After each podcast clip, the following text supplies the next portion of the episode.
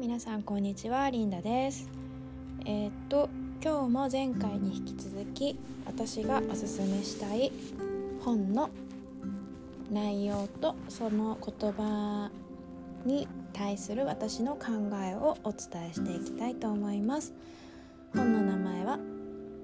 題名は私は私そのままを受け止めてくれるかさもなければほっといて。ねもう題名から来てドンピシャっていうところなんですけどね。前回少しねあのこれの中身の内容をお伝えしたと思うんですけどまた今日も続きからやっていきます。パート2です。はい。じゃあ早速。未来とは今である。アメリカのね文化人類学者さん。言葉なんですけど。最近すごいねこの未来とは今である今を生きろとか。か昔からねそういうようなことは言われてたんですけど結構その引き寄せの法則とかを個人的に向き合うようになって本当に今考えてること今思っていることその時の気分っていうのがちょっと先の未来を作っているっていうようなことがすごい分かってきてだから目の前のことに感情を流されすぎないっていうことが大切かなと思ったりもするのね。あの未来とは今である。そう。だから今に意識を向けることはすごく大切。その今がすごく楽しかったらそれを存分に味わえばいいと思うの。だけど嬉しいこと楽しいことばっかりじゃなくてちょっと辛かったり苦しかったり逃げ出したいなっていうこともその現実として起こってくると思うのね。そういう時はやっぱりあのなんでこういうことが起きたのかっていうのをその目の前の自分っていうものじゃなくてちょっと引いた角度から視点から俯瞰してみるとそうその感情味わいすぎちゃうとすごい苦しくなって視野狭くなって抜け出せなくなっちゃうからちょっと引いたところから見てみるとねあーなんか自分に今こんなこと起きて辛いな苦しいな悲しいな逃げ出したいなみたいなことあると思うけどあなんでこれが起こったのかな。私はじゃあどうしていきたいのかな？なんでこれが嫌なのかな？なんで苦しいのかな？じゃあどうしたいのかな？そのじゃあどうしたいのかな？のためにじゃあどうすればいいのかな？今後みたいなことを考えていけるとその苦しかったり辛い状況っていうのは意外と早く抜け出せたりするのかなって思うんだよね。で今度そういう風にならないようになんか自分で人生を作っていけるというか選んでいける？作っていけるか、うん、選ぶことによって自分の人生を作ることができるなっていうのをすごい最近思ってます。だからちょっと前まではなんか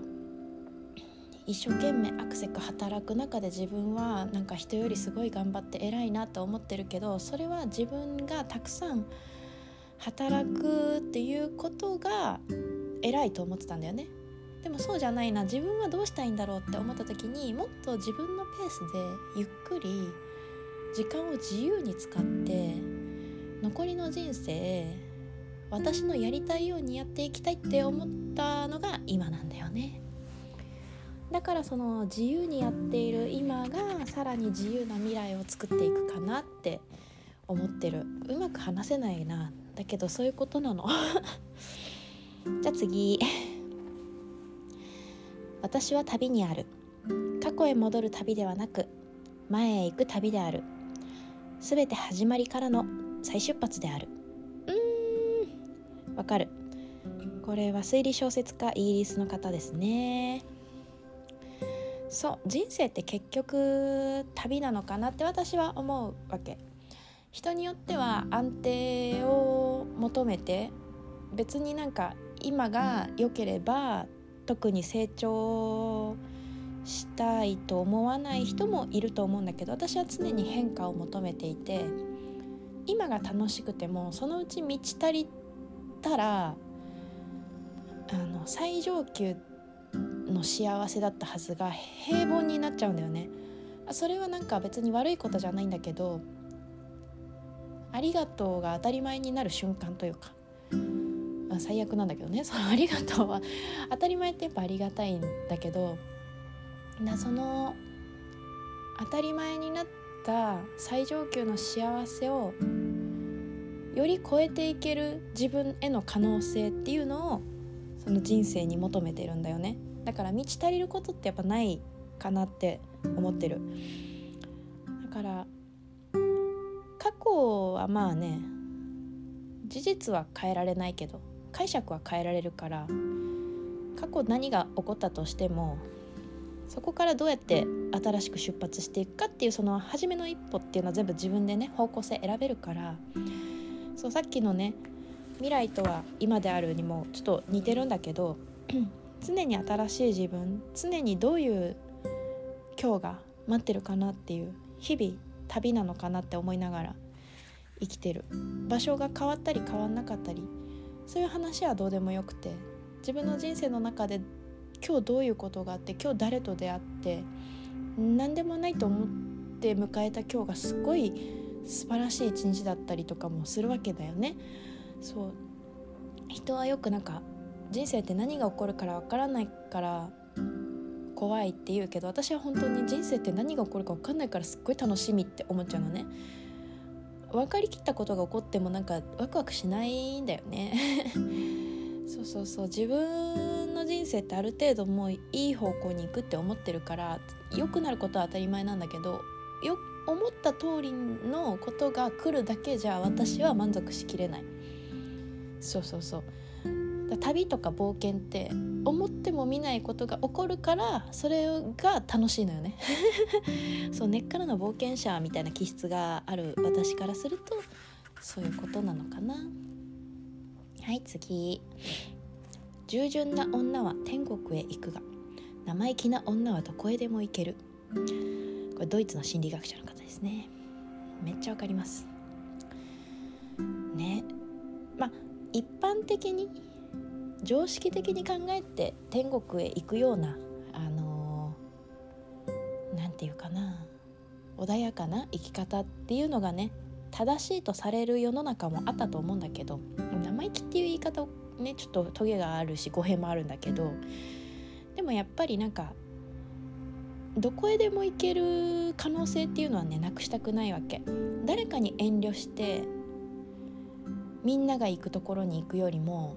自分の心に従って誰も行ってないところに行った方が私はいいかな、まあ、さっきの旅人だとか冒険とかの話になるんだけど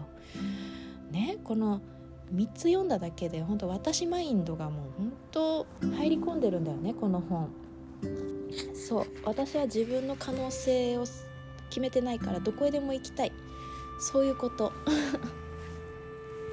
はい次。アメリカの作家足長おじさんのね一部。これから私はただの1秒だってあなたにつまらない思いなんかさせないわ。敵ですね。私もそう思う。私と一緒にいる限りあなたに退屈な思いさせない。うん。楽しいとか嬉しいとか幸せとか美味しいとかまずいとか苦しいとか嫌だとか好きとかいろんな感情をどんどん持っていってたくさん共有していきたい。退屈だと思うんだったらまあほんと離れてくれればいいんだけどさ。うん。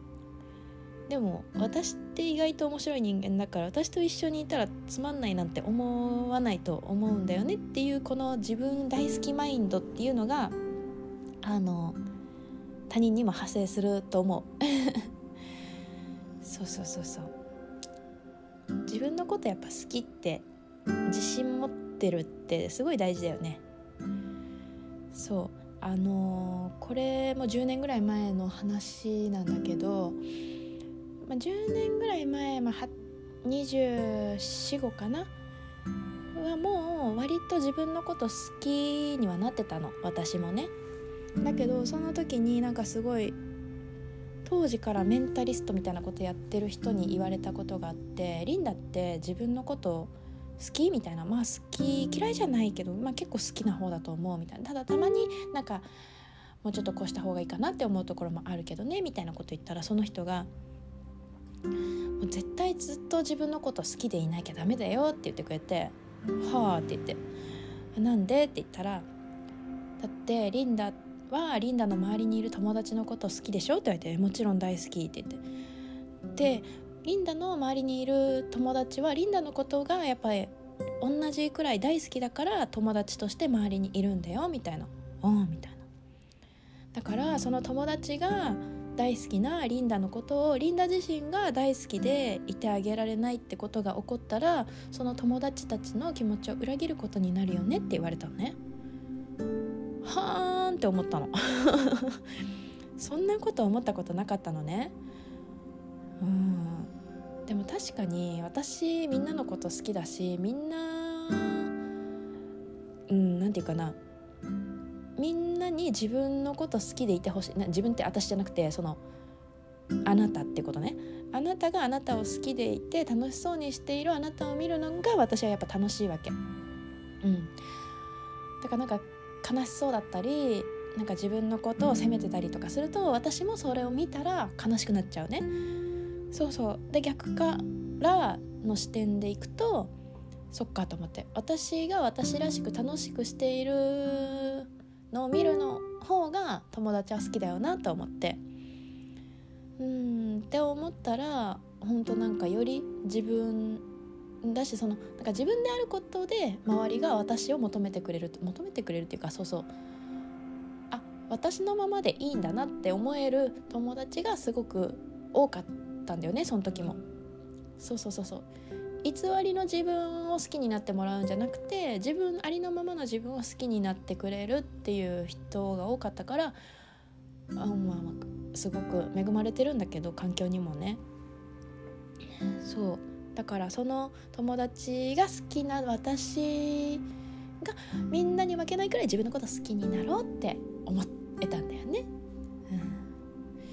すごいまとまらないけどちょっと長くなっちゃうから今日はここまで。とにかくうん、周りの人に幸せでいてもらいたいんだったら自分が幸せになる。